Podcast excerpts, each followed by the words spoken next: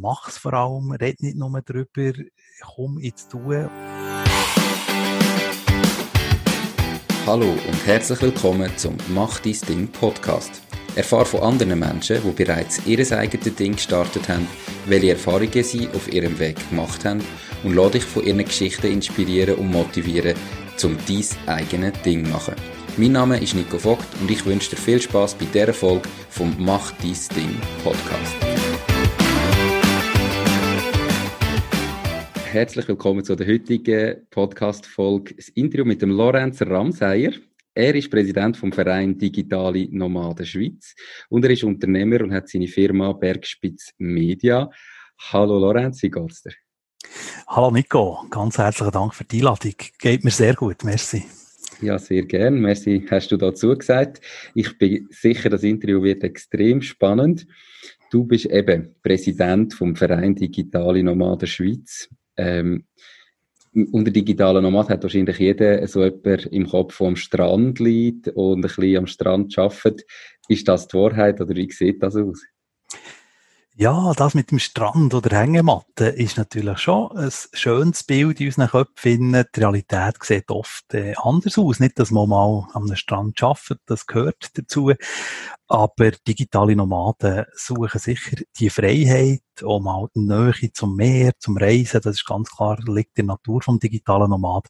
Aber schaffen müssen auch mehr und für das suchen wir uns auch mal eine ruhige Umgebung in einem Coworking Space oder in einem Airbnb. Perfekt, sehr, sehr spannend. Ja, wieso? Erzähl uns mal, wieso hast du den Weg gewählt, digitaler Nomad zu werden, anstatt dass du jetzt einfach normal Angestellte geblieben bist? Was hat dich dazu gebracht?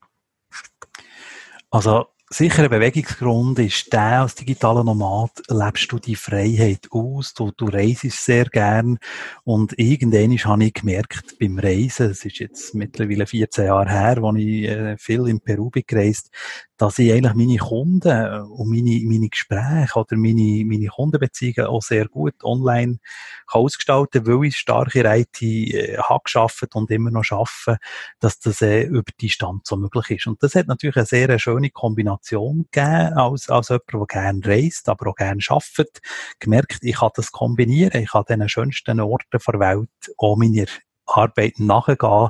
Natürlich mit Ausnahmen, da können wir sicher noch darauf zu reden, wo das weniger gut möglich ist, aber ein Hauptteil von meiner Arbeit ist, ist remote, also ortsunabhängig machbar. Okay. Bedeutet das jetzt, dass du die ganze Zeit, das ganze Jahr immer unterwegs bist? Oder wie, wie funktioniert das? Also Nein, ich bin sicher ein sogenannter äh, Teilzeit digitaler Nomad oder auch vielleicht ein gemäßigter digitaler Nomad. Da gibt's krassere ähm, Fälle, die wirklich immer auf, auf, auf Achsen sind.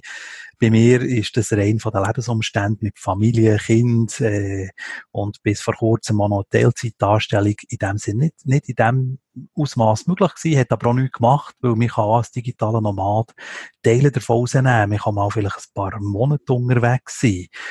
Äh, und in dieser Zeit das multilokale Leben genießen und, und so seine Erfahrungen machen. Mir denkt, es, es gibt alle Schattierungen. Wichtig ist einfach, dass man etwas macht in seinem Business, was sehr mobil möglich ist, was ich wirklich ortsunabhängig kann machen Okay. Also, dann erzähl uns doch gerade mal, was ganz konkret machst denn du? Wie verdienst du jetzt dein Geld? Du hast gesagt, Du hast bis vor kurzem noch einen Job gehabt als Angestellter. Das heißt, der ist jetzt nicht mehr. Was macht dein Unternehmen? Was machst du genau? Ja, also ich habe bis vor kurzem noch eine 40% Anstellung gehabt als Berufsbildungsverantwortlicher und habe schon daneben immer die restlichen 60% sehr mobil und ortsunabhängig gearbeitet. Und mein Unternehmen Bergspitz Media ist ein Unternehmen, das es seit 2009 gibt und in diesem Unternehmen tue ich mich immer auf Remote Work konzentrieren. Das heisst, die, all meine Dienstleistungen haben mit ortsunabhängigem Arbeiten zu tun. Ich mache viele Keynotes im Bildungsbereich. Ich gehe viel in Schulen, so, so Motivational Talks machen, Inspirational Talks, werde eingeladen an Veranstaltungen, wo ich über die Zukunft vor Arbeit referiere. Das ist meistens so ein stündiges Referat, wo ich dann noch zusammen mit einem Workshop ergänze und oft eben im Bildungsbereich auch zeigen, wie die Digitalisierung oder die digitale Transformation unsere Arbeitswelt verändert hat oder noch sehr stark wird verändern. Und da sind digitale Nomaden natürlich ein Beispiel Pioniere, die können aufzeigen, in welche Richtung das wird, wird gehen. Daneben habe ich auch noch in meinem Unternehmen einen technischen Teil. Ich biete noch Tools an. Alles, was es braucht. Videokonferenzsystem, selber, also installiert auf einem Server, professionelle System, Webseiten, aber auch Chatsystem. Eigentlich alles, was man irgendeiner Form auch für das ortsunabhängige Schaffen braucht. Okay, also sind das äh, Eigenkreationen, die Tools, die du selber entwickelt hast? Oder tust du die einfach weiterverkaufen oder empfehlen? Oder wie ist das genau? Ja, also ich bin sehr stark im Open Source Bereich daheim, das schon seit fast Jahrzehnten. Äh, meine Tools sind alle Open Source, zum Teil mit äh, Spezifikationen, wo man einfach einen Kunden noch weiter ausbauen, wenn es irgendwie Erweiterungen braucht oder Ergänzungen, tun wir die dazu programmieren. Ich arbeite mit Programmierern vor allem äh, auf den Philippinen zusammen seit Jahren, auch im Webseitenbereich. Und, aber die Basis sind immer Open Source Software-Teile. Okay. Also einerseits verdienst du das Geld, indem du für Leute so Software programmierst oder sie drin einschaffst und einlehrst und für, für Speaking, also Keynote Speaker genau. oder eben so Auftritt. Spannend. Cool. Mhm. Wie haben jetzt deine Anfänge ausgesehen mit der Bergspitz Media? Also wie hast du gestartet? Kannst du nicht plötzlich sagen, hey, ich bin Speaker, bitte du mich buchen und ich habe verlange Preis X, sondern da braucht es ein bisschen Vorarbeit, nehme ich an, oder nicht? Wie ist das gegangen? Ja, das ist schon eine lange, äh, eine lange Vorarbeit, wo man am Anfang nie gewusst, wo es hergeht oder äh, natürlich immer noch nicht weiss, wo es weitergeht. Das ist ein langer Weg und mir fährt äh, mal ganz klein an. Ich habe äh, so vor etwa 14, 15 Jahren habe ich Kurs angeboten, damals noch nicht ortsunabhängig, sondern in einem Raum innen, wo wir haben, ähm, Webseiten zusammengestaltet und ich habe einfach gemerkt, mit den Kunden, die ich so in einem Kurs lernen kennen, habe ich dann auch weiter ortsunabhängig zusammenarbeiten. Also die haben Fragen gestellt, die haben Fragen gehabt zu ihrer Webseite, die haben Erweiterungen gebraucht. Das haben wir oft per E-Mail gemacht oder damals noch per Skype, wo wir heute nicht mehr brauchen, Skype, sondern andere Tools haben, aber äh, damals noch per Skype haben, haben ab abgesprochen, was man könnte für eine Erweiterung machen. Aus dem muss ich 800 Leute geschult in dem äh, Joomla, das ist äh, Open Source CMS, Content Management System.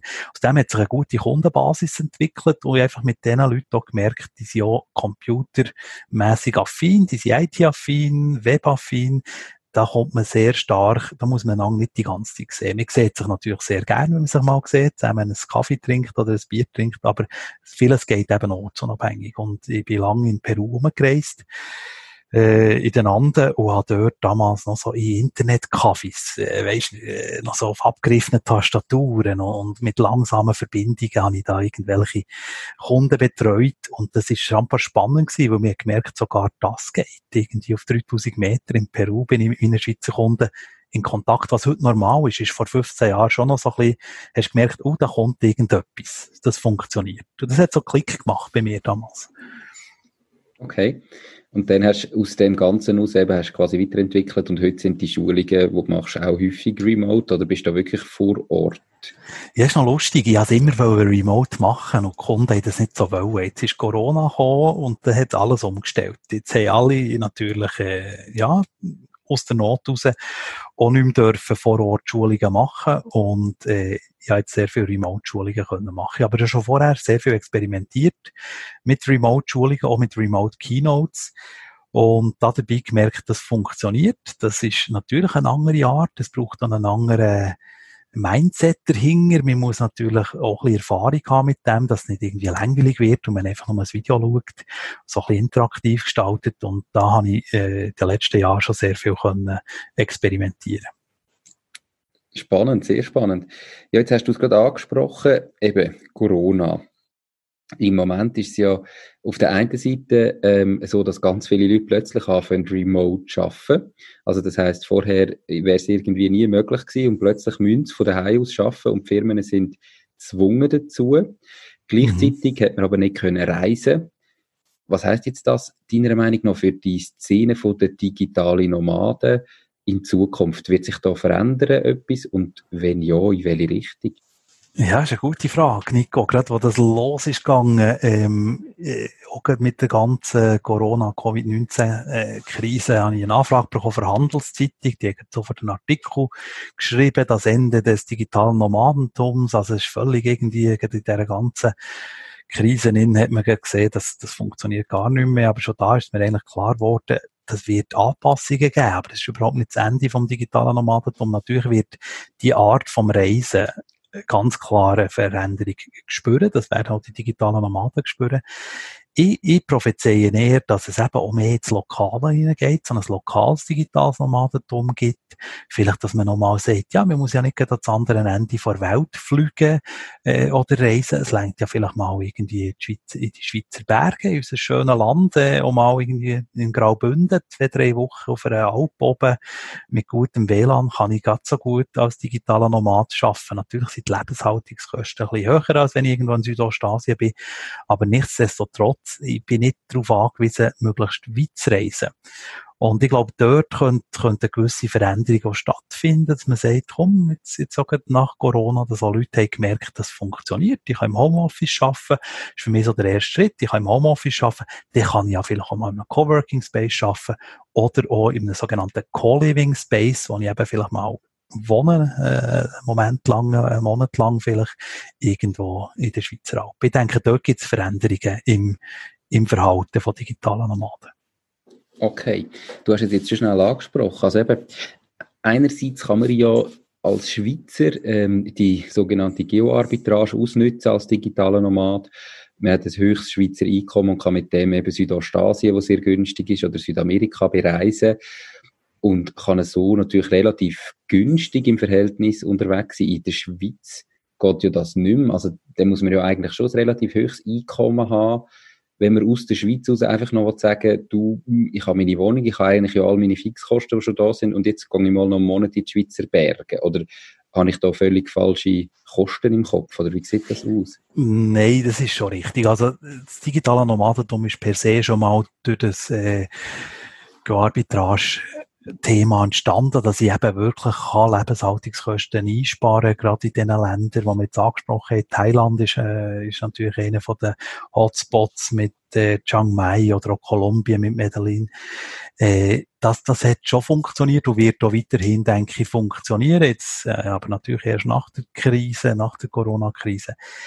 Äh, was aber auch, auch da feststellbar ist, gibt kreative Ansätze. Wir sehen es jetzt sogar in der Schweizer digitalen Nomadenszene. Im Moment werden gerade zum Beispiel so äh, WGs äh, entstehen, wo Unternehmerinnen und Unternehmer zusammenkommen, sagen, komm, wir sparen doch Kosten ein, wir gründen zusammen eine eine grössere WG, machen dort so eine Digital-WG, ein paar Leute zusammen, vier, fünf Leute zusammen und können sich vielleicht so ein bisschen Kosten sparen. Ich denke, da wird es da wird's Veränderungen geben. Auf der anderen Seite, wenn man wieder reisen kann, wird sich das natürlich auch für die digitalen Nomaden, inklusive mir. Wir warten darauf, bis Grenzen aufgehen und dann sind wir auch wieder unterwegs, weil das gehört zu unserem, ja, zu, zum, zum einem digitalen Nomad, dass er auch mal ein bisschen fort kann, dass er auch andere Einflüsse sieht, mit anderen Leuten zusammenkommt. Und ich glaube, das äh, wird auch wieder, wird auch wieder möglich sein. Da bin ich doch sehr zuversichtlich. Wir hoffen es doch, doch sehr, sehr. ähm, bleiben wir gerade schnell beim Thema. Du hast mir im Vorgespräch schon gesagt, eben, du möchtest jetzt ab Juli für sechs Monate mit deiner Familie, also mit Frau und deinem dreijährigen Sohn, habe ich das richtig im Kopf? Ganz genau, ja. Ein halbes Jahr unterwegs sein. Eben die meisten Leute haben ja wahrscheinlich äh, das Gefühl, ja, das, das geht, solange man irgendwie jung ist, zwischen 20 und 30, keine Verpflichtungen, keine Familie hat und irgendwann muss man doch dann sesshaft werden mit Schule für Kind und so weiter. Was ist da dein Plan? Eben, dein Sohn kommt jetzt in dem Fall bald in Kindergartenalter. Hast du das Gefühl, das ist jetzt das letzte Mal, was du da noch machen für ein paar Jahre oder wie geht das weiter? Ja, du hast es richtig analysiert, Nico, muss ich sagen, oder? Also du siehst so ein bisschen unseren Druck, so ein bisschen die Torschlusspanik, bevor das mit dem Schulsystem losgeht.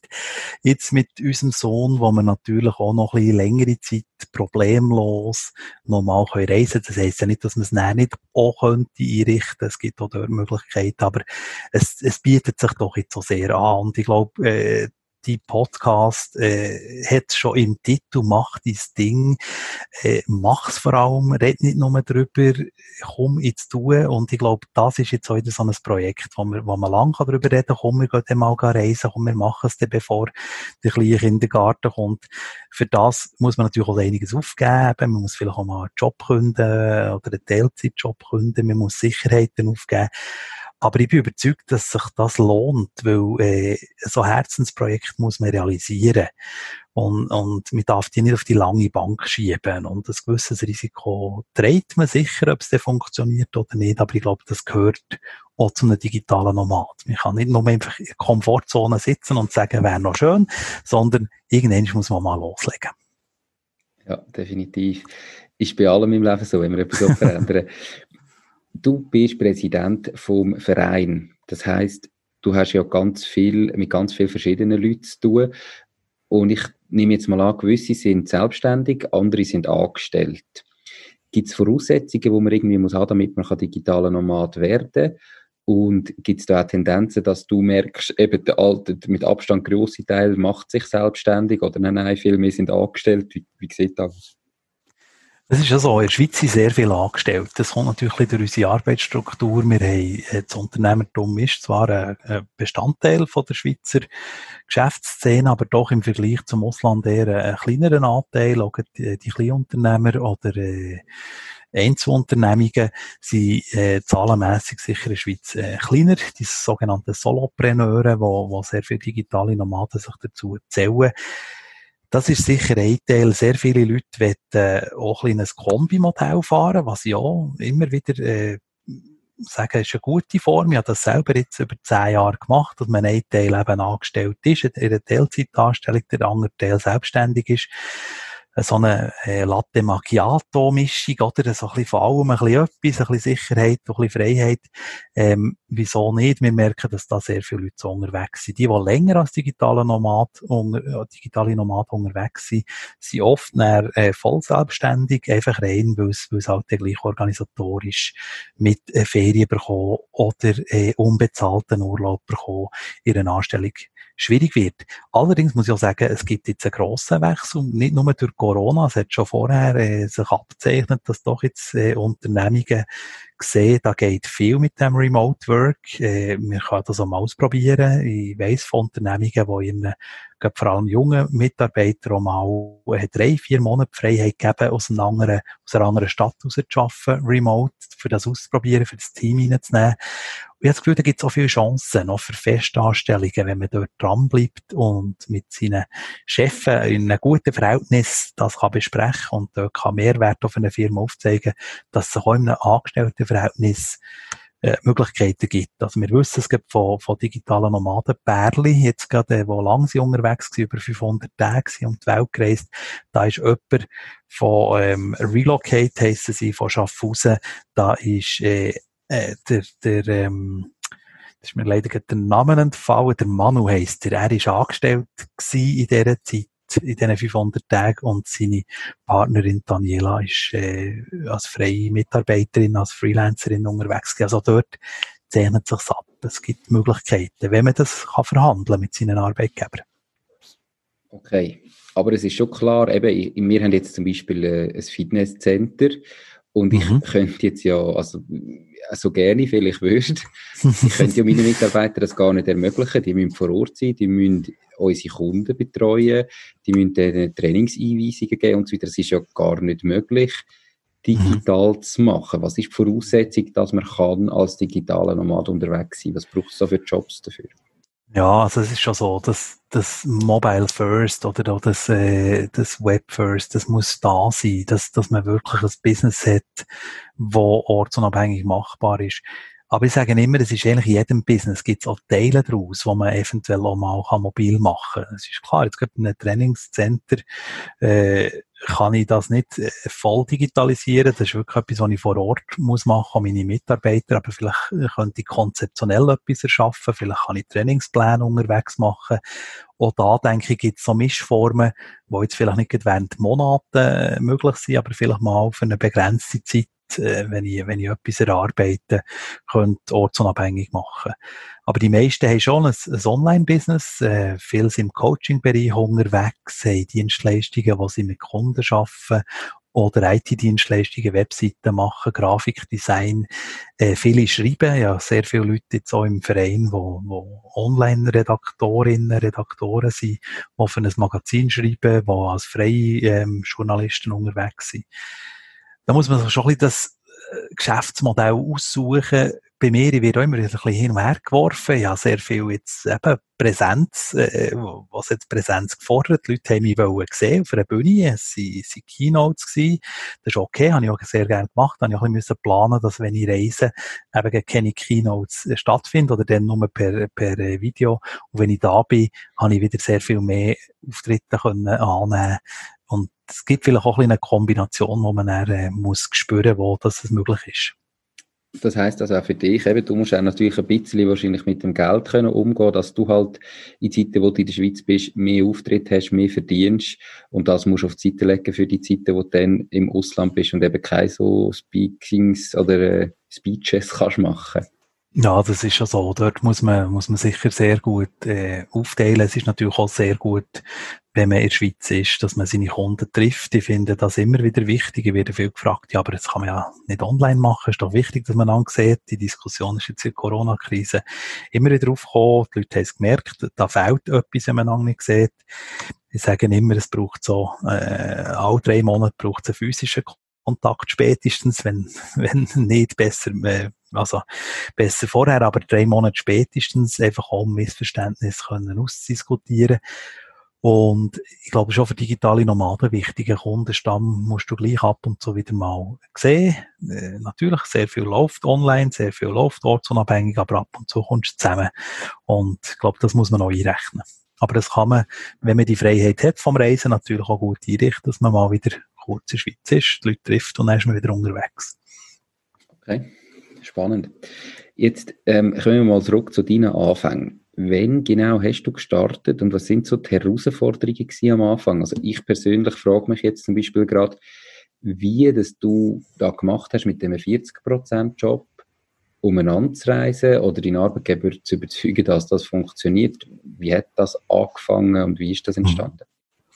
Also die Anfänge sind 2006, äh, das ist auf einer langen Peru-Reise entstanden. Ich habe schon ein bisschen davon geredet, dort, äh, wo ich äh, vor allem äh, so äh, Joomla-Kunden habe betreut und Webseiten habe gemacht und das von Peru aus können machen. Dann bin ich nicht angestellt gewesen. Das hat, also dort habe ich die Freiheit gehabt vom Reisen. Bin er noch ein Jahr auf Australien äh, bin nicht angestellt in dieser Zeit, habe eine Weiterbildung gemacht in Mass Communication und in Australien habe ich dann, äh, meine Kunden können weiter betreuen und dort gemerkt, dass es funktioniert. Äh, das ist 2008 gewesen. Bin 2009 zurückgekommen, habe noch zwei Monate in Singapur verbracht und dort habe ich meine Firma gegründet. Und die habe ich schon online können gründen. Das war noch lustig gewesen. Das Einzige, was ich musste auf Papier machen damals ist der Stempel vom Handelsregisteramt in Bern, den ich musste holen. Der Rest ist schon damals doch jetzt äh, elf Jahre her äh, total online äh, passiert. Und ich habe zwei Monate lang in, in Singapur äh, geschafft. Bin dann zurückgekommen, habe mich dann anstellen für 40 Prozent, für einfach auch die Absicherung zu haben für einen Aufbau und bin zehn Jahre lang 40 Prozent angestellt gewesen. Und du hast mich vorhin gefragt, ja, wie ist denn das möglich, angestellt zu sein und dann gleich reisen? Ich habe mit diesen 40 Prozent relativ frei können einteilen, wenn dass ich die schaffe auf Jahresarbeitszeit und ich habe daneben auch noch immer wieder unbezahlten Urlaub können nehmen.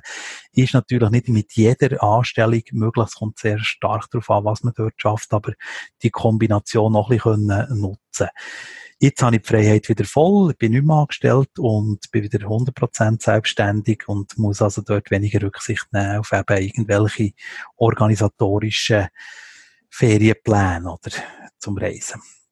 Jetzt muss ich dann wieder mehr Rücksicht nehmen auf äh, Schulsystem, wenn eben dann unser, unser kleiner äh, nächstes Jahr in den Kindergarten kommt. Mhm.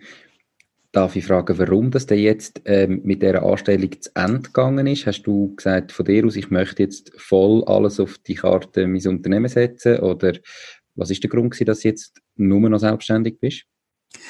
Ja, es ist schon der Versuch normal gewesen, äh, unbezahlten Urlaub zu nehmen. Ein halbes Jahr ist jetzt in dieser Form so nicht mehr gegangen oder nicht bewilligt worden. Und dann ist für mich klar gewesen, dann brauche ich die volle Freiheit, wieder die Reisefreiheit.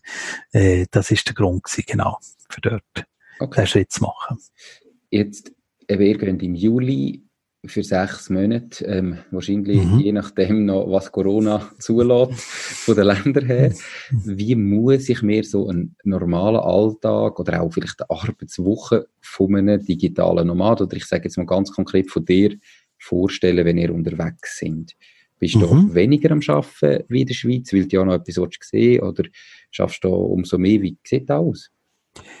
Ja, also das ist natürlich wirklich sehr individuell, je nach äh, digitaler Nomad würde das jetzt ganz anders tun. Ich kann nur für mich reden. Für mich ist, wenn ich, wenn ich so am Reisen bin, so lange Zeit habe, die sechs Monate, dann wollte ich wirklich auch etwas sehen, wollte etwas haben für Familien. Also wir wollen wirklich auch die Zeit äh, zusammen verbringen. Das heisst, ich schaue, dass ich in dieser Zeit sehr stark konzeptionell arbeite. Konzeptionell drum, weil ich möglichst wenig direkten Kundenkontakt wette haben in dieser Zeit, wo ich unterwegs bin, damit ich Zeit auch völlig frei einteilen kann. Das heisst, ich werde wieder an einem Projekt arbeiten. Im Moment ist es ein ganz grosses Bildungsprojekt in Pipeline, das so viel kann ich schon mal verraten, wo ich zusammen mit anderen digitalen Nomaden eine Plattform machen, wo wir Online-Kurs zum digitalen Nomadentum und zum Remote Work produzieren und sammeln und konzeptionell schaffe ich vor allem mit an dieser Plattform. Und da bin ich natürlich ein bisschen freier, als wenn ich näher mit Kunden direkt im Kontakt bin. Das sind also so Vorbereitungsarbeiten. Und du hast mich vorhin gefragt, ja, schaffst du eher mehr oder eher weniger? Ich würde sagen, unter dem Strich schaffe ich gleich viel, aber es ist ganz anders verteilt. Also es ist nicht so, dass ich am Morgen mache, ja, fange fünf Uhr aufhören, sondern es kann sehr gut sein, dass ich mal etwas durch die Nacht durch schaffe und am Morgen mal ein bisschen länger ausschlafen. Also die Einteilung auch zusammen mit der Familie, das abzustimmen, ist natürlich sehr viel einfacher, wenn du die Freiheit hast und nicht irgendwie musst stempeln und Zeit erfassen. Und wie macht es deine Frau in dieser Zeit? Also schafft sie auch als digitaler Nomad oder konzentriert sie sich dann auf den Bub oder wie macht sie das? Ja, sie, sie schafft nicht als digitale Nomadin. Ich probiere sie zwar immer zu überzeugen, aber äh, das ist noch schwierig. Nein, äh, sie schafft, sie hat jetzt wirklich auch ein halbes Jahr unbezahlten Urlaub äh, und soll nicht einfach nur die Zeit jetzt müssen auf ein bisschen aufpassen, sondern äh, wir wollen wirklich das äh, zusammen machen und auch zusammen genießen. Aber ähm, es ist sicher so ein kleines ein, ein, ein Reisen mitschaffen, aber nicht einfach nur arbeiten muss man schon so betonen. Das sieht bei anderen digitalen Nomaden sicher anders aus, wo direktes Einkommen müssen generieren. Ja, sehr viel Passives, wo eben noch läuft, mit Verträgen, mit Hosting, mit Anlagen, wo wir, äh, technische Tools, wo, wo im Hintergrund laufen. Äh, das, das ist schon ein bisschen der ganze Aufbau von dem, von dem Set. Das heißt, man ist als digitaler Nomad je nachdem auch darauf angewiesen, dass eben vielleicht etwas passiv aufbauen kann. Weil ich nehme an, die Konzeptionsphase, wo wir jetzt da dran sind, in der verdienst an dem, was du machst, noch nichts, sondern es wird dann in Zukunft erst Geld fließen, oder? Das ist so. Gerade in der Konzeptionsphase muss man sehr gut planen, weil da gibst du eine Vorausleistung. Ähm, da musst du eine Zeit lang auch verspartem leben oder eben vielleicht reduziert. Mit, es läuft natürlich weiter, Kunden sind da, es hat gleich Aufträge, zum Teil Auftritte oder Schulungssachen, die ich auch mache.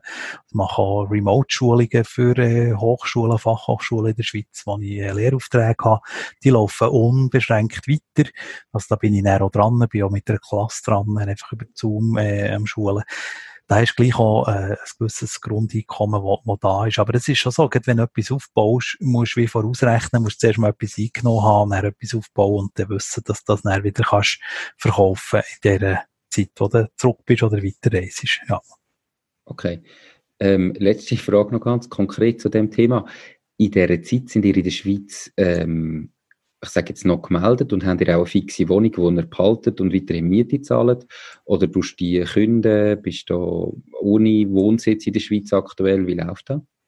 Nein, wir sind weiterhin angemeldet und äh, das ist auch immer eine Frage. Wir zahlen natürlich auch Steuern da, selbstverständlich. Also das geht nicht irgendwie um eine Optimierung oder eine Abmeldung, äh, wie andere digitale Nomaden, die vielleicht während Jahren unterwegs sind, die sich dann effektiv auch abmelden in der Schweiz, aber wir bleiben angemeldet. Das ist unverändert. Die Wohnung haben wir probiert zu untervermieten. Wir hätten auch einen Digitalwege machen. Es hat sich jetzt durch Corona ein bisschen, ein bisschen geändert und wir behalten sie als äh, Hub, dass man auch wieder mal zurück können zwischendrin, dass man das also als Möglichkeit hätte. Aber äh, für ein anderes Mal kann es sehr gut sein, dass wir noch wieder probieren, einen Digitalwege zu machen, wenn wir weg sind. okay. Genau. Super du bist ja ein bisschen drin reingerutscht oder hast festgestellt in Peru, hm, das würde eigentlich noch möglich sein. Ich glaube, im Moment gibt es aber auch ganz viele digitale Nomaden oder Leute, die sagen, hey, das ist genau das Richtige. Irgendwann der Sprung wagen, ähm, was ist da mal anders, als die Leute denken? Oder was ist vielleicht auch anders, wie du gleich am Anfang gedacht hast an dem Ganzen? Also, ganz sicher anders ist schon das, äh, das Bild, das der Öffentlichkeit hat. In jedem Zeitungsartikel werden immer die schönsten Bilder vorgenommen mit Stränden. Das ist einfach das Bild, das wir, das wir haben, äh, mit dem Laptop. Ich glaube, von dem muss man sich schon ein bisschen lösen, weil äh, digitales Nomadentum ist wie Unternehmertum sehr viel Arbeit. Es ist nicht äh, hinterliegen, es geht automatisch, sondern man investiert sehr viel, kann allerdings auch sehr viel Freiheiten daraus rausnehmen. Anders ist sicher ein das, dass äh, der Vorstellung, es ist auch oft einsam, ist allein mit seinem Laptop unterwegs. Ich bin vor meiner Familienzeit auch viel allein unterwegs gewesen. Mir macht das persönlich nichts aus. Ich bin dort hoch konzentriert.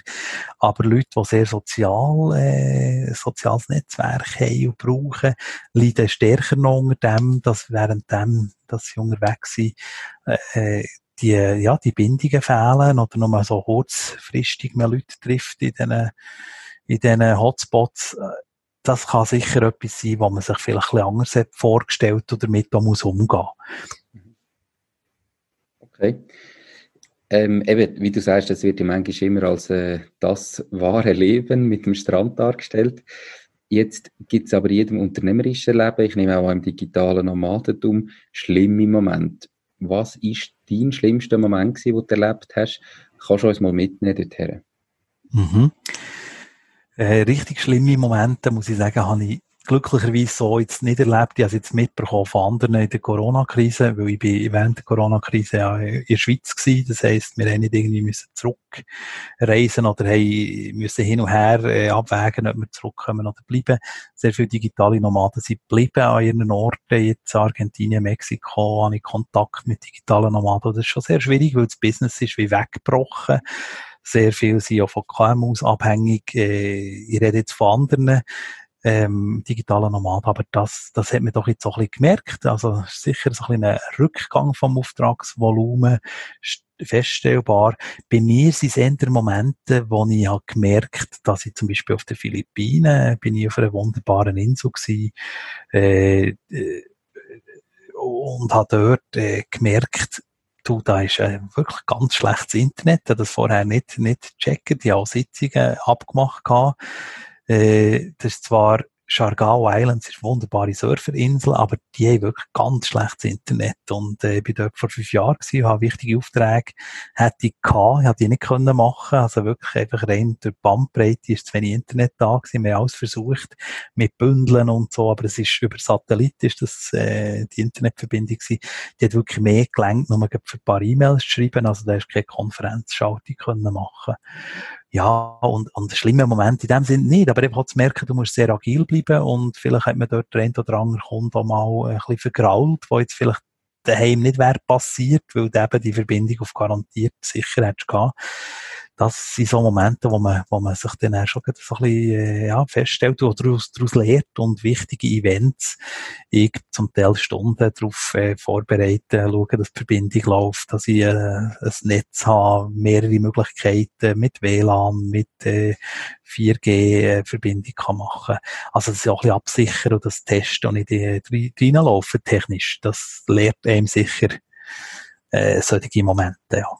Okay, ich Also ich persönlich denke jetzt, die Befürchtung haben wahrscheinlich noch ganz viele Leute eben, dass man das Gefühl hat, in der Schweiz ist doch das Internet äh, stabil und funktioniert und gerade eben in Südostasien, in Südamerika, vielleicht auch in Afrika, da muss man doch froh sein, wenn man überhaupt irgendwo mal ein bisschen Empfang hat. Ist das wirklich so oder ist das eine Fehlschätzung? Es ist schon nicht überall so. Es ist in dem Sinn meine Erfahrung zeigt zum Beispiel in Vietnam habe ich wunderbares Internet gehabt, das nicht erwartet. Ich bin lange in Vietnam unterwegs mit dem Zug. Ich habe äh, dort die Homestays gewohnt, so äh, Familienunterkünfte. Ich habe tiptops Internet gehabt, wunderbar können arbeiten. Aber gerade auf den Philippinen, zum Teil auf den Inseln, habe ich sehr schlechtes Internet gehabt. Ähm, in Indien habe ich wieder sehr gutes Internet gehabt. Also das, das ist, ist sehr, sehr, äh, ja, variiert. Man kann es natürlich vorher schlau machen. Es gibt äh, nomadlist.com kann auch schauen, wie die Internetverbindungen etwa so sind pro Stadt, pro Land. Kann man ein bisschen Bild machen. Und das hilft schon. Es gibt sicher Orte, die idealer sind. Aber gerade dort, wo sehr viel Nomaden sein. Also wie zum Beispiel jetzt in, im Moment in Europa, Lissabon, wunderbare äh, Möglichkeiten oder äh, in Kolumbien, Medellin oder in Thailand, in, in Chiang Mai, dass sie, dass sie Hotspots von digitalen Nomaden, da sind die Verbindungen hervorragend. Also da muss man sich nicht allzu viel Sorgen machen, dass man da nicht genügend Internet hat. Okay, super ja, hat es denn den Moment einmal gegeben, wo du gesagt hast, wieso tue ich mir das an mit dem ständigen Umreisen? Wieso habe ich das gemacht und am liebsten wieder so das 0815-Leben zurückgewünscht hat? Oder hat es den Moment nie gegeben? Ja, jetzt, äh, es gibt natürlich schon Momente, wo du dann denkst, das machst du eigentlich genau, du bist irgendwie im Schaffen, alles andere macht Party. Äh, du bist oft an, an Orten, wo, wo natürlich Ferien gemacht werden, ist klar, dass die Leute in Ferienlaune und äh, nichts gegen das. Ich bin jemand, der sehr gerne feiert und das auch noch im, im höheren Alter äh, noch gerne machen. Das ist überhaupt kein Problem. Äh, ja, also mit dem habe ich kein Problem. Aber wenn du natürlich näher am Arbeiten bist oder sollst dich konzentrieren, dann merkst du irgendwie, ja, das ist jetzt schon, hast eine falsche Location gewählt. Oder da, da fährst du auch wieder an korrigieren drinnen. Und da gibt es natürlich auch Möglichkeiten, um dem vielleicht ein bisschen aus zu gehen und gehst, gehst endlich weg von den Party Locations. Das macht es für das Arbeiten sicher einfacher. Das sind so kurze Momente. Äh, sicher auch das, wenn man lange unterwegs ist, halt auch merkt, ja, es fehlt einem etwas daheim, die Leute, die Freunde, die Familie, äh, aber das hat mir als Langzeitreisende noch, ob man jetzt digitaler Nomad ist oder Langzeitreisend, so ein bisschen die Einbrüche, äh, wo man merkt, jetzt wäre es daheim eigentlich ganz angenehm. Und ich denke, jetzt auch in der Corona-Krise ist es vielen digitalen Nomaden so gegangen, die sich überlegt haben, soll ich heim, soll ich bleiben, äh, die hin und her haben überlegt, ähm, das, das gibt es ganz sicher immer wieder, wenn man länger reist. Okay. Aber es gibt natürlich auch die schönen Seiten. Ähm, mhm. Was ist denn so der beste Moment gewesen als digitaler Nomad, den du bis jetzt erlebt hast? Der beste Moment, ja, gute Frage, ist, ist wirklich auch auf deren Insel Siargao Islands in, in den Philippinen, wo ich eben so schlechtes Internet hatte. Dort habe ich vielleicht eben auch ein bisschen mehr Zeit mit den Leuten zu reden. Es sind sehr viele digitale Nomaden dort gewesen, aus unterschiedlichsten Gebieten. Ich habe einen jungen Spielentwickler, also der hat Online-Games entwickelt, getroffen dort. Ich habe äh, Uni-Professor getroffen. Wir haben wunderbare Gespräche gehabt und irgendwie schon gemerkt, dass die Leute, die alle ein bisschen mit digitalen Themen äh, arbeiten, dass, dass die auch gegenseitig weiterbildest. Dass irgendwie eben wirklich aufs Meer raus schaust und weil es so schlechtes Internet hat, haben wir vielleicht unsere Laptops zugetan und sehr viel mehr im Reden waren und, und auch eben dort konzeptionell haben, äh, ja, lang beeinflusst in unseren Ideen und Innovationen und dort sind so für mich auch ein paar frische Ideen aufgekommen, was ich, was ich geschäftlich könnte machen könnte. Das sind schöne Momente, die ich gerne zurückdenke und äh, denke mal, das, das ist eben, das ist da der Mehrwert, den du hast, den du daheim nicht hättest. Die Leute hätten dich nicht getroffen. Ich bin natürlich bis heute mit diesen Leuten in Verbindung und du siehst, was sie geschäftlich machen, wo dass sie sich bewegen. Sicher sehr bereichernde äh, Momente. Ja.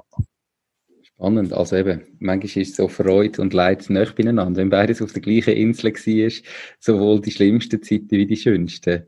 Absolut, ja. ja. Die Kehrseite, cool. Jetzt, ganz viele Leute haben ja so keine Vorstellung davon, was es überhaupt heißt, Unternehmer zu sein, geschweige denn noch digitale Nomaden und dann beides in Kombination. was bedeutet es für dich, dass du jetzt Unternehmer bist, selbstständig bist und noch umreisen Was heißt das einfach für dich ganz persönlich? Schau, Nico, es ist so, es braucht unglaublich viel Selbstdisziplin. Unternehmer und digitaler Nomad bei beiden. Es braucht unglaublich viel Fokus. Mir hat mal auch während meiner digitalen Nomaden Reisezeiten ein Unternehmer gesagt, äh, den ich in Singapur lernen kenne, es gibt drei Sachen, die ein Unternehmer muss haben. Erstens Fokus, zweitens Fokus und drittens Fokus. Und, und das ist mir nicht mehr aus dem Kopf raus, das begleitet mich. Also du bist natürlich, gerade wenn du so reist, schon sehr schnell abgelenkt, du kommst auf neue Themen, hast neue Ideen und die Gefahr ist einfach gross, dass du die Fokus verlierst, vielleicht dein Geschäftsmodell, das du aufbauen oder dran bist, verlierst und, das ist eine riesige Gefahr, mit den Ablenkungen vom Reisen und mit den Ablenkungen oder mit dieser grossen Freiheit. Da können nicht alle gleich damit umgehen. Die grosse Freiheit braucht eben die Selbstdisziplin. Die gibt es also nicht gratis wenn man erfolgreich sein will, muss man die Selbstdisziplin hineinlegen. Und, und da ist man auch als Unternehmer oder als digitaler Nomad einen Tag mal motiviert oder weniger motiviert, wenn ich in ein Büro muss oder in meinen Arbeitsort muss. Der wartet mein Chef dort und schaut, ob ich komme. Und als digitaler Nomad erwartet mich niemand. Einfach so vielleicht meine Kunden, okay. Aber das heisst, ich muss natürlich dafür schauen, dass ich wirklich die Konstanz herbringen und nicht einfach in eine Langzeitreise komme und, und arbeiten äh, quasi ähm, an, an Wert verliert. Und ich glaube, das ist die riesige Herausforderung, die viele digitale Nomaden haben, mal mit der, mit der Einsamkeit können umgehen und mit dem Fokus und mit dem, mit dieser Selbstdisziplin. Man muss sich auch selber weiterbilden, das heisst, man muss autodidaktisch unterwegs sein, muss interessiert sein, muss in diesen Netzwerken sich bewegen. Äh, und wenn man das nicht mitbringt, dann wird man natürlich längerfristig schon ein Problem haben, also wenn die Selbstdisziplin fehlt. Mhm. Das glaube ich sofort. Also es ist natürlich eben bei jedem äh, Unternehmer so, dass man irgendwie, ja, wenn niemand da ist, der einem erwartet im Büro, sondern wenn man selber quasi kann gehen und kommen, wie man will, dann braucht es die Disziplin. Meistens macht man sich dann vielleicht gleich wieder Strukturen, wo man ja eigentlich hätte daraus äh, flüchten Oder ist das nicht so, dass dann irgendwie am Schluss gleich sagst du, am Morgen muss ich gleich irgendwie am 9 bis um 12 Uhr jeweils arbeiten? Ähm, oder machst du das wirklich komplett nicht, bist völlig frei? Nein, ich brauche das auch. Also ich brauche auch die Strukturen, ich muss mich selber auch äh, in die Struktur reinbringen. Natürlich hast du eine gewisse Freiheit, wenn mal etwas passiert oder irgendwie sonst eine Ablenkung da ist, aber wenn du so durchziehen brauchst du die Disziplin. Auch im Gegenteil, dass du nicht zu viel schaffst, dass du selber auch kontrollierst, dass du nicht irgendwie total immer in die Nacht hinein schaffst. Es geht ja um eine psychische und äh, physische Gesundheit natürlich, gerade als, als Solopreneur können, können zu gewährleisten. Und, und darum ist es wichtig, dass man sich an gewissen Strukturen orientiert und auch merkt, so, jetzt bin ich zu lang dran, jetzt muss ich mal Pause machen und nicht einfach durchziehen. Oder eben auch das Gegenteil, jetzt muss ich wirklich anfangen und setzen wir eine Zeit und, und setzen wir auch die Limiten, bis dann, wo ich das gemacht habe, dass es nicht ausufert, dass ich auch nicht irgendwo in einen Perfektionismus hineinkomme, wo ich nichts abliefere, sondern immer sage, ja, ich muss noch ein bisschen dran fehlen, ich kann es noch nicht rausgeben, eben das mal starten, oder? Haben wir vorher auch im Vorgespräch diskutiert, dass mal, dass mal das Tun kommen und auch mal etwas fliegen und mal schauen, wie es tut und nicht einfach sagen, ja, es ist noch nicht ganz perfekt, ich muss noch, brauche noch einen drei Monate, oder? Dann, dann macht man es nie. Man muss, irgendwann muss man es loslassen. Ja, definitiv. Ganz viele Leute haben immer das Gefühl, ja, ich habe ja noch gar nichts, kann ich jetzt schon veröffentlichen, kann ich jetzt schon irgendwie meine Webseite online schalten, ich habe ja eigentlich noch so wenig Sachen. Ähm, irgendwann muss man starten, verbessern kann man es immer noch, oder? Genau, du, du sagst es, oder? Das ist, das ist ganz wichtig, dass man das, dass man das nicht, äh, dass man das nicht lässt, lässt sich fest von dem einschränken so dass man oder Mut hat, sich zu zeigen. Viele verstecken sich auch in ihrem Produkt, wagen nicht so recht dazu zu stehen. Was meinen die anderen? Ist es gut genug? Bekomme ich negatives Feedback? Und ich glaube, dort kann man muss man ein bisschen den inneren Schweinehund überwinden, allgemein als Unternehmer, als digitaler Nomad doppelt, weil man nicht direkt vor den Leuten steht und sagen, so, ich stehe dazu, das ist das, was ich jetzt rausgebe und wenn es negative Kritik gibt, dann nehme ich das auf als, als Feedback und probiere das umzusetzen oder vielleicht die Webseite noch verbessern. Aber ich spüre bei ganz vielen, dass sie sich äh, jahrelang hinter Projekt verstecken und sie nicht ausrollen und, und das auch ein bisschen als Schutz brauchen und sagen, ja, es ist noch nicht ganz gut, technisch jetzt noch äh, verglichen mit anderen Projekten ist noch nicht ganz so weit. Aber äh, darum habe ich immer Freude jetzt an deinem Projekt mit, mit, dem, mit dem Podcast, wenn man dann merkt, mal, da, da lädt jemand los, da lädt man los, äh, nach einer gewissen Vorarbeit, jetzt muss man raus. Kann nicht einfach nur davon reden, ich will mal irgendein sondern es lädt man los. Definitiv. Es wird ja bei meinem Podcast sein, dass hoffentlich die hundertste Folge ein bisschen besser ist, wie die erste Folge war. Aber ähm, ja, ich habe mal ein Sprichwort gehört, wo einer gesagt hat, wenn du irgendwie nach einem Jahr zurückschaust und das, was du am Anfang gemacht hast, nicht peinlich ist, dann hast du zu spät gestartet. ja, sehr schön. Ja, das kann man, kann man sehr schön auf das Online-Business übertragen. Zum, zum, Glück gibt es nicht mehr alle Webseiten, die ich früher mal gemacht habe. Das ist, äh, gibt es zwar irgendwo im Netz, sind ja immer noch äh, Archiv, aber äh, voilà, so ist es. Ist einfach irgendwo doch das Problem, dass ganz viele Leute, also ich meine, das, das hat jeder, das hast wahrscheinlich du ja auch und ich auch, aber irgendwie, dass einem die Angst, was könnten andere Leute über mich denken, einfach zurückhebt, oder? Also, dass, dass irgendjemand jetzt das in den falschen Hals überkommt und denkt, ah, was macht jetzt der schon wieder? Und die muss man können überwinden und einfach hinter seinen Sachen zu stehen, auch wenn es nicht perfekt ist, oder? Das ist genauso, weißt du, ja mit ganz vielen Leuten, die heute digitale Nomaden sind, Gespräche geführt, die haben früher für grosse Corporates, für grosse Firmen geschafft, haben äh, Top-Jobs gehabt, aber dort haben sie wie eine Führung gehabt. Da hat jemand gesagt, was sie müssen machen, haben vielleicht ein bisschen Freiheitsgrad gehabt in der Umsetzung und plötzlich sind sie als Unternehmerin, als Unternehmer so in dem, in dem ganzen Raum freigestanden und haben mir dann auch gesagt, sie haben wahnsinnig Schiss gehabt, früher nicht, da hat es einfach immer die Kontrolle gegeben vom Unternehmen. Und plötzlich fehlt das. Und, und in dem Moment, da können, äh, sich zu wagen und auch zu sagen, schau, oh, negatives Feedback ist ein Feedback. Und, und, und vielleicht kannst du mit dem etwas anfangen, vielleicht kannst du mit dem besser werden. Wir machen viel so Mastermind-Treffen in der Schweiz, wo wir, wo wir zusammenkommen, laden die Leute etwa mal zu mir ein, da sind wir vielleicht acht Leute und dann reden wir über solche Sachen. Das wird vielleicht weniger öffentlich gemacht auf irgendwelchen Blogposts oder äh, sonst aufgenommen, sondern da, redet man wirklich persönlich miteinander und da kommt man viel solches mit und das passiert also der Erfolgreichen, dass, dass, dass man die Angst irgendwo irgendwann muss überwinden und dann werden sie erfolgreich. Dann ist es irgendetwas Neues, dann ist es irgendwo etwas Eigenes und dann springe ich eben mal von dieser Klippe los und tu der Fallschirm während dem Sprung auf. Das ist so ein Bild. Natürlich jetzt nicht einfach nachmachen, aber äh, ein bisschen etwas Sicherheit braucht es, aber gleich. Es ist wirklich manchmal, wenn es oder aus dem Flugzeug springen und dann den Fallschirm auftun. Und der ist vorher noch nicht offen. Ja, ähm, aber in der Zeit, wo er eben noch nicht offen ist, ist es ja eigentlich wahrscheinlich am spannendsten.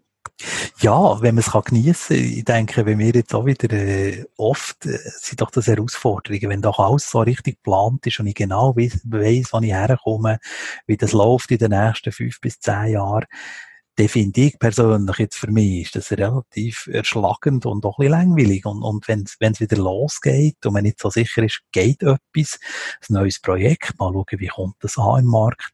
Und ich, ich glaube, das muss man auch ein bisschen als, als Spiel halt anschauen äh, und sagen, schau, ich, ich probiere es, ich bleibe dran, gebe nicht sofort auf, wenn es noch nicht geht, gehe ich nicht alles her, sondern probiere es besser zu machen, probiere Leute zu fragen, was könnte man noch anders machen. Ich glaube, dann wird es spannend, dann wird es richtig spannend, mit dem umzugehen. Super. Jetzt, ich bin ein, ein Zahlenmensch. Ähm, kannst du irgendwo, natürlich ist es ganz unterschiedlich, wie man erlebt, was man genau möchte, aber gibt es irgendwie so eine Richtzahl, was man vielleicht monatlich als Einkommen muss haben oder können ausgeben vom Ersparten, damit man so als digitaler Nomad kann um die Welt reisen oder kann man das irgendwo nachlesen oder was braucht es da? Durch ganz ein schwieriges Gebiet, weil es stark äh, geoarbitragemässig äh, abhängig ist, wo ich reise, wo ich unterwegs bin.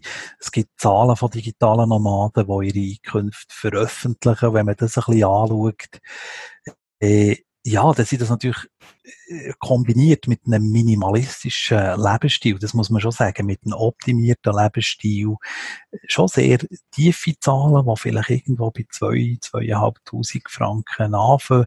Äh, sind so Leute, die mit dem Bus unterwegs sind, dort weiss ich Zahlen eben, die sagen, das ist unser Monatsbudget, 2000 Franken. Das ist in der Schweiz nicht möglich, oder? Also da wäre es jetzt wieder, äh, sind diese andere Limiten da, aber es ist auch sehr schwierig zu sagen, was man wirklich muss verdienen. Ich, ich, ich, ich rate einfach mehr dazu, dass man vielleicht auch noch gewisse Reserven hat, wenn man startet, dass man vielleicht etwas aufgebaut hat, dass man zuerst mal gespart hat und dass man dann auch mit so einer Reserve in ein digitales Nomadentum startet. Das ist natürlich Idealfall, dass ich nicht einfach von Anfang an das Messer am Hals habe vielleicht eine gewisse Spielbandbreite haben, weil manchmal klappt es nicht gerade. Eben Projekte können, können laufen, können nicht laufen. Das ist noch schwierige Rat. Manchmal dazu vielleicht zuerst eben mal aus einer sicheren noch aus einer Anstellung raus, vielleicht mal nebendran etwas aufzubauen, mal schauen, hat es einen Markt, äh, kommt es an, wollen es die Leute? Und dann, wenn ich sicherer werde, den Schritt zu wagen. Und eben vielleicht nicht einfach springen, nur, schon ich das vorher gesagt habe, aber manchmal muss man ein bisschen wissen, äh, man muss ja den Hafen schon kennen, wo ich her segle, damit ich einen idealen Wind habe. Äh, das, das wäre sicher ein Punkt, den wir mitnehmen müssen. Okay. Also ist eben, also natürlich unterschiedlich, ob man jetzt einfach mit dem festen, mit dem Job, wo man angestellt ist, kann weitermachen und dort weiß, was man für ein Einkommen hat, oder ob man selbstständig macht. Und wenn man sich selbstständig macht, ist in dem Fall dein Tipp, erster Schritt, sich etwas Kleines aufbauen und erst im zweiten Schritt dann wirklich auch von digital umeinander reisen als, als Nomad. Absolut, weil viele kommen schon auf die Welt, weil äh, der Markt ist gross. Man muss das natürlich sehen. Je, je remote oder je ortsunabhängiger etwas wird, desto mehr Leute können auch in diesen Markt reinkommen äh, wenn man mal so auf Plattformen wie Upwork.com, wo so Projekte ausgeschrieben werden, vielleicht äh, grafische Projekte oder Fiverr.com ist auch so eine Plattform, wo sehr günstige Online-Projekte ausgeschrieben werden, dann merkt man das schon, mit diesen Einkünften wird es sehr schwierig in der Schweiz zu überleben. Das sind natürlich internationale Projekte, die zum Teil eben für 5 Euro oder 5 Dollar wird irgendein Logo gemacht und mit dem äh, kann ich keine Miete zahlen in der Schweiz. Also, da muss ich mir vielleicht mein Geschäftsmodell schon noch überlegen, ob das dann auch funktioniert, auch wenn es mit Geoarbitrage äh, optimiert ist. Mhm. Okay. Wenn jetzt du nochmal müsstest von vorne anfangen und sagen, okay, ich, ich starte jetzt mein Leben als digitaler Nomad und auch als Unternehmer, was würdest du heute anders machen? Ich glaube, ich würde nicht sehr viel anders machen. Ich, wenn ich zurückschaue, denke ich, sehr viele Sachen sind einfach so müssen kommen, wie sie kommen. Man, man probiert aus. Man, ich, ich glaube, die Offenheit und die Neugier, die würde ich vielleicht sogar noch ein bisschen verstärken. Würde vielleicht noch ein bisschen mehr ausprobieren. Ich würde mich vielleicht noch ein bisschen mehr wagen.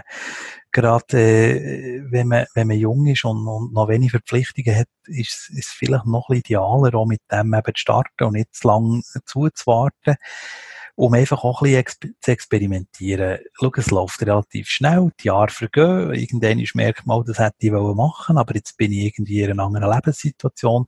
Finde immer sehr schade, wenn mir das Leute so erzählen. Und, und ich glaube, die Leute, die, die Sachen haben probiert, vielleicht auch sie umgekehrt, auch mal irgendwo haben gemerkt, es funktioniert nicht, die haben äh, etwas erlebt, die haben etwas, was sie darüber reden können, die haben dort Erfahrungen gesammelt und ich glaube, von dem her würde ich nichts anderes machen, also mit Sachen, die nicht funktioniert haben, die man online hat wollen anbieten und vielleicht wieder hat müssen zutun, weil es niemand hat gekauft oder äh, nicht, nicht den Markt hat gefunden.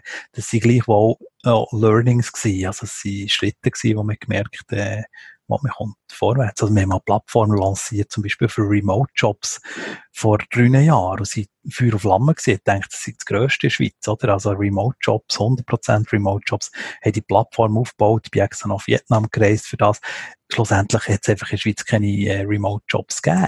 Äh, natürlich kann man sagen, die haben die Marktstudie zu wenig gut gemacht, das hätte man doch auch vorher herausfinden können, aber wir sind so sicher gewesen, das wird laufen.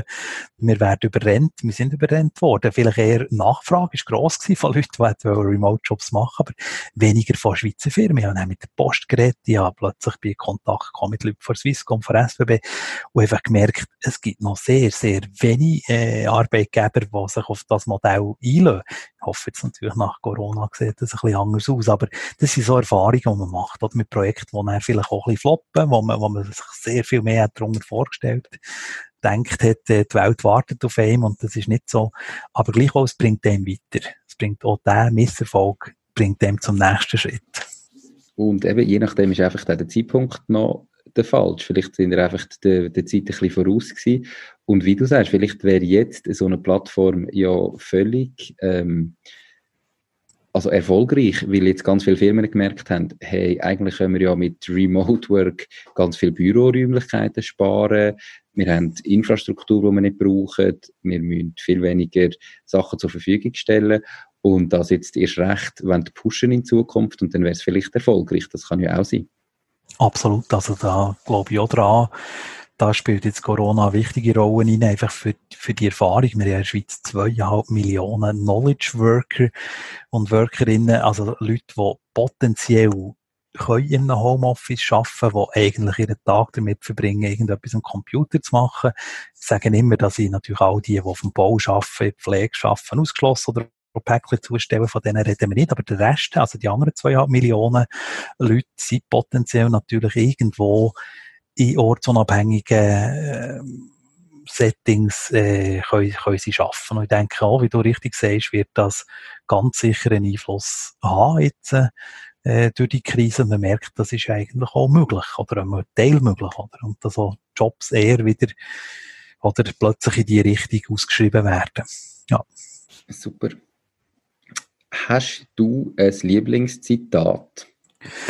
Ja, ich habe es vorhin schon, äh, schon ein bisschen angesprochen, blöderweise, vorhin schon als Vergleich, aber ich kann es gerne mal noch einmal springen. Also, äh, wer, wer, äh, jetzt muss ich überlegen, dass ich es richtig sage, äh, wer seinen Hafen, seinen Zielhafen nicht kennt, hat keinen guten Wind oder hat keinen idealen Wind. Das ist vom Senegal und, und sagt eigentlich nichts anderes, als du musst schon ein bisschen wissen, wo du her segelst. Und dann kannst du sagen, jetzt habe ich einen idealen Wind, weil sonst dreht der Wind und du denkst, ja, gehe im Kreis, oder? Also, ich habe, ich habe das Gefühl, das hat sehr viel mit Unternehmertum zu tun, es hat sehr viel auch damit zu tun, äh, ortsunabhängig zu arbeiten, sich auch das eben auf die Fahne zu schreiben und zu sagen, meine Arbeiten müssen irgendwo mobil möglich sein, sonst mache ich sie nicht und, und sich nach dem ausrichten. Okay. Gibt es drei ganz konkrete Tipps, die du jetzt unseren Zuhörern, die sich selber überlegen, als digitale Nomaden ähm, auf dieser Welt unterwegs sein, würdest mitgeben, was sie beim Start beachten müssen? Ganz wichtig finde ich, dass man ein Netzwerk aufbaut und das Netzwerk auch pflegt äh, und das bevor man digitaler Nomad ist. Darum gebe ich eigentlich den Tipp auch mit, es ist gut, wenn man sich auch zuerst mal anstellen mal für Firmen schafft, auch ein bisschen merkt, wie das aufgebaut ist, wie, wie, ein, wie ein Unternehmen funktioniert, als grösseres Unternehmen. Das ist ganz sicher hilfreich, wenn ich dann vielleicht als, als selbstständiger äh, Solopreneur, als Einzelunternehmer unterwegs bin. Dass ich das mal gesehen habe, mal von dieser Seite erlebt habe. Das ist mal der erste Tipp, den ich mitgebe. Also die Corporate-Erfahrung sammeln. Der zweite Tipp, den ich mitgebe, ist, dass man autodidaktisch unterwegs ist, wer schon von Anfang an wahnsinnig Mühe hat, sich Informationen im Internet zu besorgen. Es ist ganz viel, ist ist verfügbar, wie ich ein Unternehmen aufbauen kann, wie ich digital wirtschaften kann. Also wenn ich das schaffe, das zusammenzubringen und die Neugier habe und auch ein bisschen die Fähigkeit habe, autodidaktisch, selbstständig mir wie, wie die Informationen zusammenzusuchen, dann bin ich sicher auf einem guten Weg. Wenn ich das aber nicht schaffe, dann muss ich mir schon überlegen, ob ich dann wirklich als Digitalunternehmer unterwegs sein Wenn ich also mir das alles muss, äh, ja, zusammen, äh, zusammen kaufen. Also wenn das nicht gelingt selber, dann muss ich mir, ja, dann muss ich mir fragen, bin ich, bin ich am richtigen Ort? Und der dritte Punkt, den äh, ich, wo ich mitgebe, ist, ich habe vorhin auch schon angesprochen, ist der Fokus, sich etwas zum Ziel setzen und daran festzuhalten, auch wenn es nicht geklappt, nicht sofort aufzugeben, auch mit Rückschlägen können, äh, umgehen und gleichwohl probieren, das Ziel zu verfolgen. Das sind so die drei Tipps, die ich, die ich gerne mitgebe. Super. Merci vielmals. Wir kommen schon ganz gleich ans Ende dieser Podcast-Folge. Wir sind ja schon fast bald bei einer Stunde. Ähm, Gibt es Bücher, wo du unseren Zuhörern kannst empfehlen wo sie sich vielleicht noch ein bisschen tiefer können in das Thema einlesen digitales Nomadentum, oder einfach mit dem, mit dem Kopf ein bisschen mehr in die Richtung können denken Mhm, es gibt einen Klassiker, der hat sehr viel äh, gelesen von den digitalen Nomaden. Das Buch heißt äh, Die Vier-Stunden-Woche von Tim Ferriss. Er ist eigentlich so der, der die ganze Bewegung auch ins Rollen gebracht hat. Gilt ein bisschen als, als Bibel von der ganzen Bewegung, die Vier-Stunden-Woche, wo er äh, in allen Details beschreibt, wie er ein Projekt mit so Power Snacks, also Power Bars, wo er auch im Trainingsbereich. An Fitnesscenter übrigens hat, äh, geliefert, damals 2008, das geht schon einen Moment zurück, äh, beschreibt das, wie er das ortsunabhängig hat aufgebaut. Und ich glaube, es gibt, noch heute gibt es einfach ein, ein Bild, wie so etwas auch mit automatischen Tasks, wenn ich Sachen kann auslagern äh, ich denke, es gibt, es gibt so eine Handhebung das Buch. Aber ich muss sagen, es ist schon ein bisschen älteren Datums mit 2008. Ein weiteres gutes Buch, das ich empfehlen kann, ist Kopf schlägt Kapital äh, vom Günter Faltin. Ein wunderbares Buch auch für Unternehmer, Unternehmerinnen, die, die digital arbeiten, wo dass man einfach ein bisschen wegkommt von dem Gedanken, man muss zuerst mal unglaublich Kapital haben, für ein Unternehmen zu arbeiten. Äh, ich habe natürlich im Internet auch sehr viel eben selber machen. Ich kann auf, auf on a Shoestring, also mit, mit günstigen Mitteln arbeiten, zuerst mal, bevor ich da irgendwie Millionen ausgebe für ein Unternehmen. Ich kann Sachen ausprobieren. Das finde ich auch sehr ein schönes Buch. Ähm, ein drittes Buch ist, äh, da muss ich jetzt gerade überlegen, dass ich da den richtigen Titel angebe. Das ist ein amerikanisches Buch und da muss ich schnell spicken, dass ich das äh, richtig überbringen. Äh, natürlich, die Amerikaner sind sehr stark, wenn man, wenn man die Literatur anschaut. Äh, es ist vom Chris Guillemot. Er kommt aus ähm, Seattle, glaube ich, wenn ich das richtig äh, im Kopf habe. Und er hat mehrere Bücher geschrieben, die ich empfehlen kann. Das ist The 100-Dollar Startup. Reinvent reinvent the way you make living, do what you love and create a new future. Das ist wirklich so das Zeichen, mal mit, mit ganz wenig etwas starten, eben auch so ein bisschen äh, billig, mal mit 100 Dollar äh, wirklich vom, vom Grund auf etwas machen. Und hat ein anderes Buch geschrieben, die Kunst anders zu leben. Also es sind einfach so Anhaltspunkte jetzt auch für eine digitale Unternehmerin, Unternehmer, wo, wo von einem Profi äh, sehr schön beleuchtet werden, auf was man muss schauen, für so ein außergewöhnliches, erfüllendes Leben können zu führen. Sehr spannend. Also eben die ersten zwei, der Tim Ferriss mit die Vier-Stunden-Woche und auch Kopfschläge, Kapital, absolute Klassiker. Wer die noch nicht gelesen hat, der sollte jetzt unbedingt bestellen und lesen. Sind sehr einfach geschrieben, es ist nichts Kompliziertes oder Komplexes und hat aber extrem viele gute Ideen drin. Ihr findet die Bücher natürlich einerseits in den Show Notes verlinkt und auch auf der Webseite www.mach-ding.ch mega spannend. Die anderen zwei habe ich selber noch nicht gelesen, muss ich mir selber gerade bestellen und mal reinschauen. Klingt nämlich sehr, sehr spannend. Ja, noch ganz zum Schluss. Wie und wo kann man dich erreichen? Und die allerletzte Frage dann, wirst du nochmal so starten, Unternehmer und digital, digitaler Nomad sein oder wirst du es sein?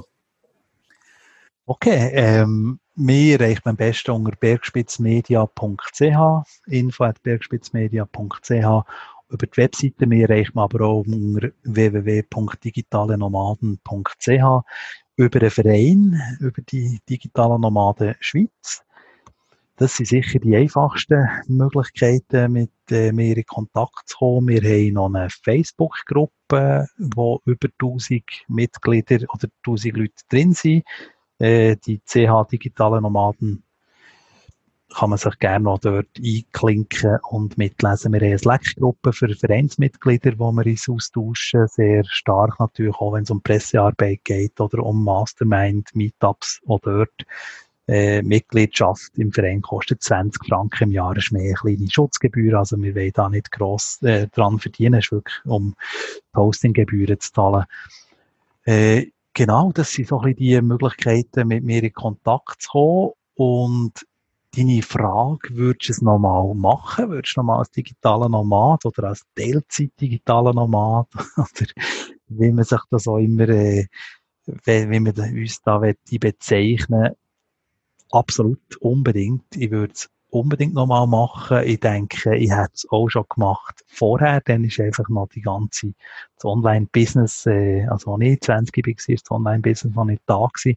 Ich glaube, ich würde es ich würd's sofort wieder machen. Ich würde auch Leute raten, mal mit dem ein bisschen Erfahrung äh, zu sammeln, auch nicht zuzuwarten und, und, und eben auch mal ein bisschen probieren. Kann ich da vielleicht auch mal paar Monate, vielleicht komme ich mal eine Auszeit, vielleicht kann ich mal einen unbezahlten, äh, unbezahlten Urlaub eingeben, vielleicht kann ich mal zwischen zwei Jobs experimentieren, vielleicht mit einem Teilzeitjob.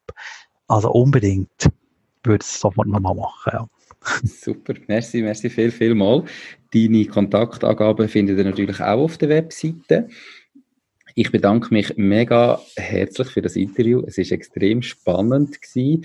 Eben, macht dies Ding, heißt ja der Podcast. Das kann, muss jeder für sich herausfinden, was sein Ding ist. Heute ein Einblick ins digitale Nomadentum. Äh, mega spannend. Wenn euch das interessiert hat und ihr mehr wollt wissen, dann meldet euch direkt beim Lorenz. Er gibt euch sicher Antwort. Ich bedanke mich nochmal ganz herzlich, wünsche dir noch ganz einen schönen Tag und bis gleich.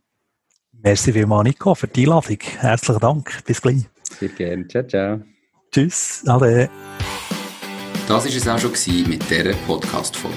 Ich bedanke mich ganz herzlich fürs Zuhören. Ich würde mich außerdem extrem freuen, wenn du auf meine Webseite www.mach-dies-ding.ch wirst gehen und dich dort in mein Newsletter einträgst. Damit kann ich dich über neue Folgen und Themen, die dir helfen, dein eigenes Ding zu starten, informieren.